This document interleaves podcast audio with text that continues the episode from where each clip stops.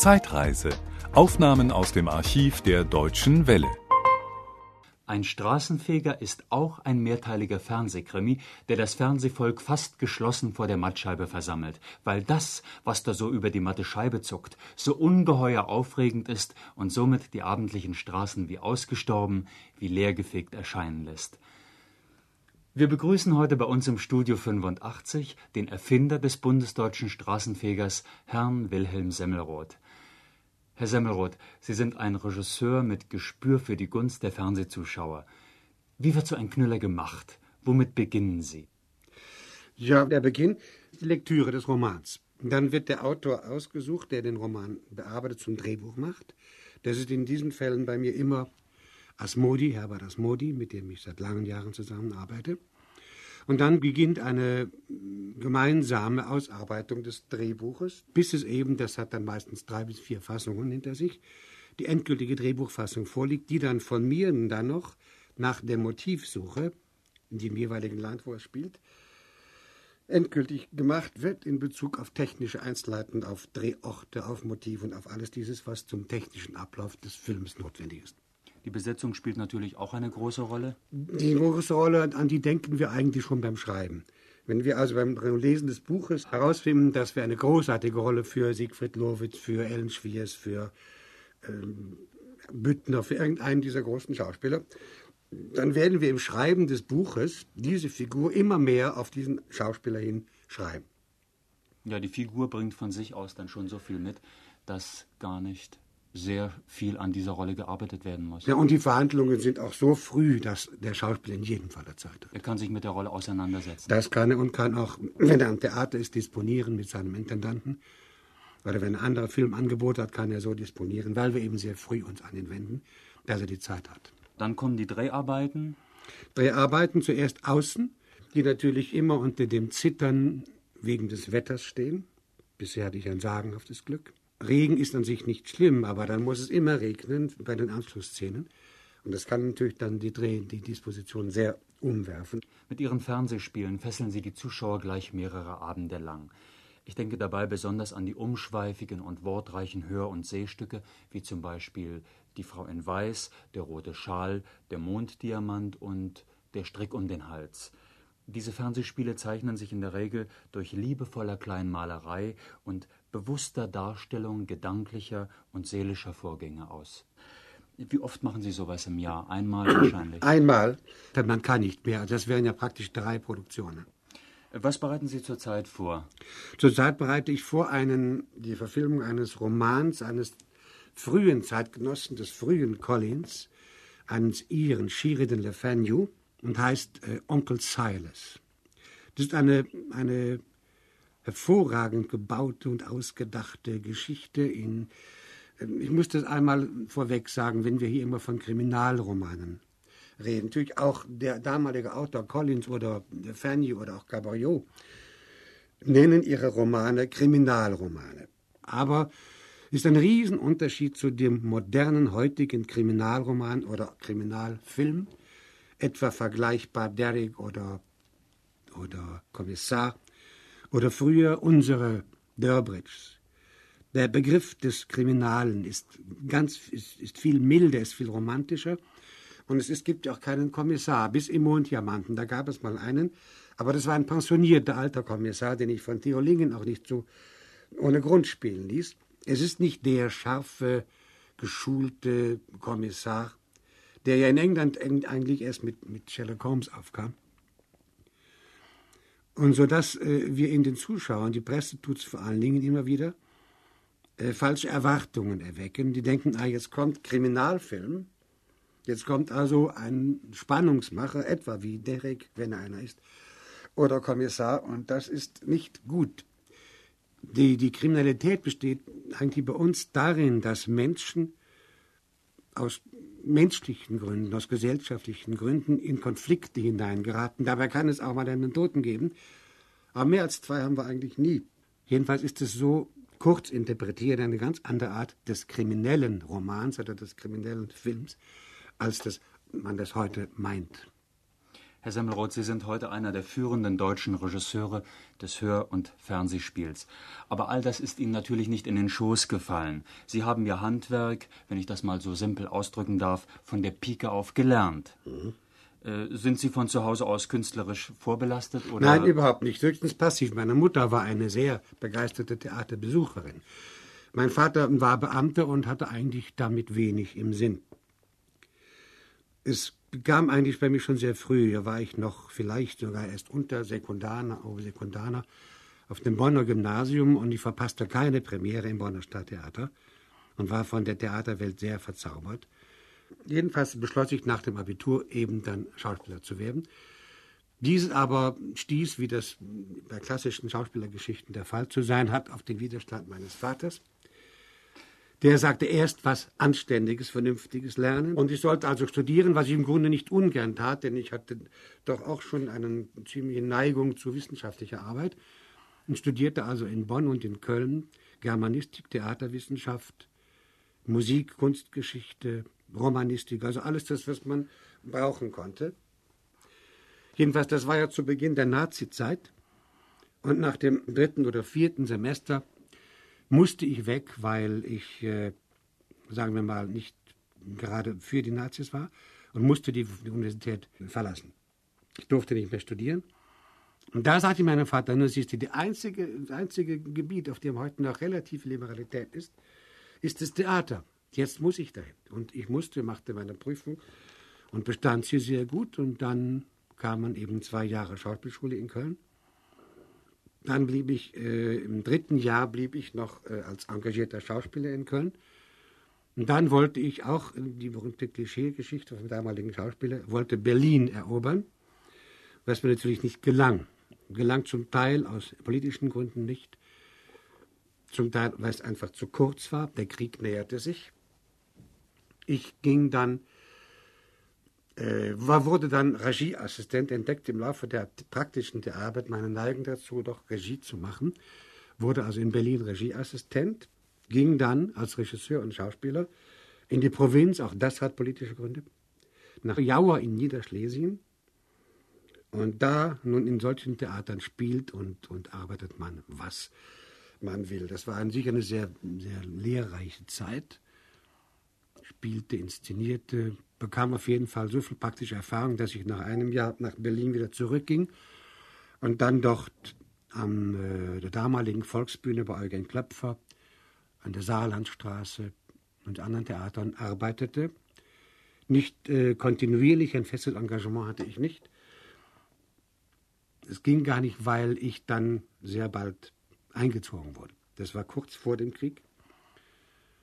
Und dann kam, wie gesagt, der Krieg der mich äh, na, nicht sehr soldatisch gemacht hat. Ich war, das muss ich sagen, äh, in, in, der, in, der, Wehrmacht weniger äh, der schießende Soldat, sondern ich war Dolmetscher in Frankreich. Und dann kamen wir auf die Kanalinsel Jersey. Und dort wurde ich Dolmetscher für Englisch und für Freizeitgestaltung der Soldaten. Gründete mit einem Kollegen, auch einem Berufsschauspieler, zusammen eine, eine Bühne es gab doch den und gibt doch den Jersey ein herrliches Theater. Richtig getingelt damit. Das war eine herrliche Zeit. Bis dann die Invasion kam. Und da war es natürlich aus. Es gab keinen Nachschub mehr an Verpflegung. Wir waren ja sofort eingekreist. Und dann kam ich nach England und wurde sofort äh, gefragt, ob ich dann BBC wollte. Dort waren Sie dann bis Mai 1946? Genau ein Jahr. Aber es zog Sie nach Deutschland zurück. Ja, die BBC hat mich eigentlich nach Deutschland geschickt. Ich wurde damals gefragt, ob ich dort bleiben wolle oder ob ich nach Deutschland zurück wolle. Und dann wollte ich natürlich zurück. Und äh, wurde gleich hier zum damaligen NWDR Köln geschickt, um den Mitaufbau zu machen. Und dann haben wir eine Handvoll Leute, haben wir den damaligen Nordwestdeutschen Rundfunk Köln gebaut und ich habe die Hörspielabteilung gegründet. Mhm. Herr Semmelroth, in der folgenden Zeit pflegten Sie besonders das klassische Drama. Welches waren die markantesten Produktionen? Das waren die Nibelungen von Hebbel in zwei Abenden, dann natürlich der Faust, dann Kleists Penthesilea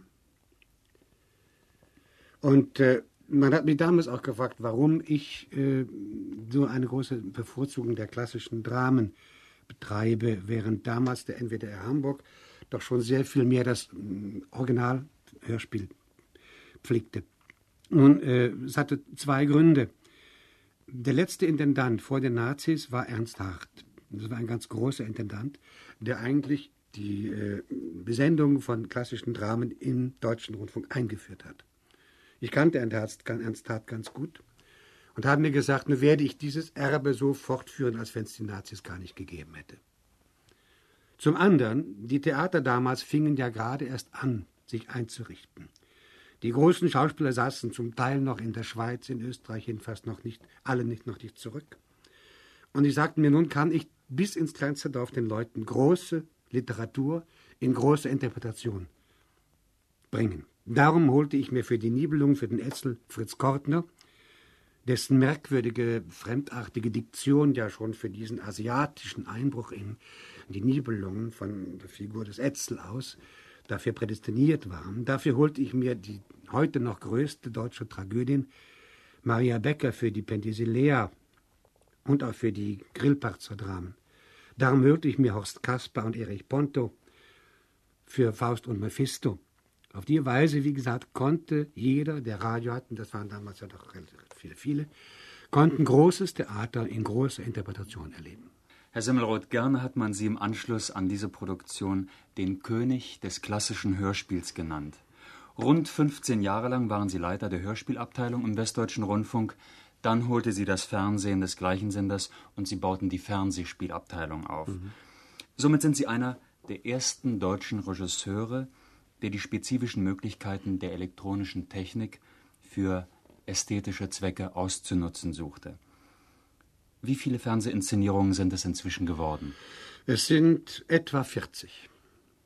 Und bei dieser Gelegenheit sollten wir auch Ihr erstes Fernsehspiel erwähnen, das war? Das war der Ausgangstag. Und das war eine seltsame Art zustande gekommen. Ich war eingeladen worden von Verehren Hamburger Kammerspielen, dieses Stück, ein dänisches Stück, äh, mit ihr in der Hauptrolle für die Kammerspiele zu inszenieren. Dieses tat ich. Und dann war ich wieder in Köln, da rief mich das Hamburger Fernsehen an, das NDR-Fernsehen an, und fragte mich, ob ich nicht Lust hätte, dieses selbe Stück im Hamburger Fernsehstudio nochmal zu inszenieren. Mit der gleichen Besetzung, aber nicht als Theateraufführung fotografiert, sondern als eigene, eigenes Fernsehspiel konzipiert.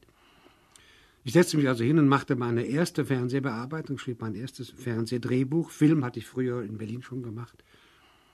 Und äh, dann fuhr ich neben nach äh, Hamburg und sah also diese vier Kameras vor mir stehen, die mich sehr beeindruckt. Mit denen sollte ich nun arbeiten. Und da habe ich mir gesagt, jetzt also mit dem warmen Bauch ins kalte Wasser und habe den Kameraleuten gesagt, es kann sein, dass ich im Laufe der Arbeit großen Blödsinn sage. Wir wollen das aber nicht gleich über Bord werfen, wollen es erst mal probieren. Auf diese Weise entdeckte ich Möglichkeiten der Kamera, die, glaube ich, bis dahin der elektronischen Kamera, des Gleichschaltens von drei Kameras, Überblendungen und, und, und, und Fachs und was Gott was, auch Ausnutzung von Dekoration, was es bis dahin wohl noch nicht gegeben hat. Nun war es ja ohnehin noch ganz jung, das Fernsehen.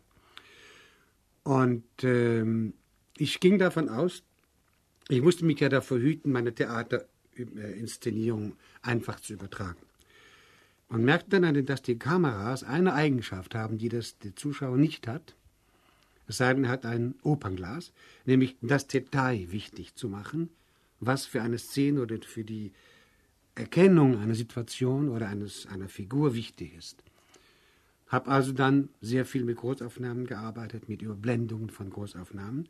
Ich habe mich, wie gesagt, in die Rolle des Zuschauers in der ersten Reihe versetzt, der außerdem noch mit einem sehr scharfen starken Opernglas bewaffnet ist und nun sich das rausholt an Gesicht, an Handbewegung, an, an Dekoration, an Requisit, was ihm im Moment wichtig ist.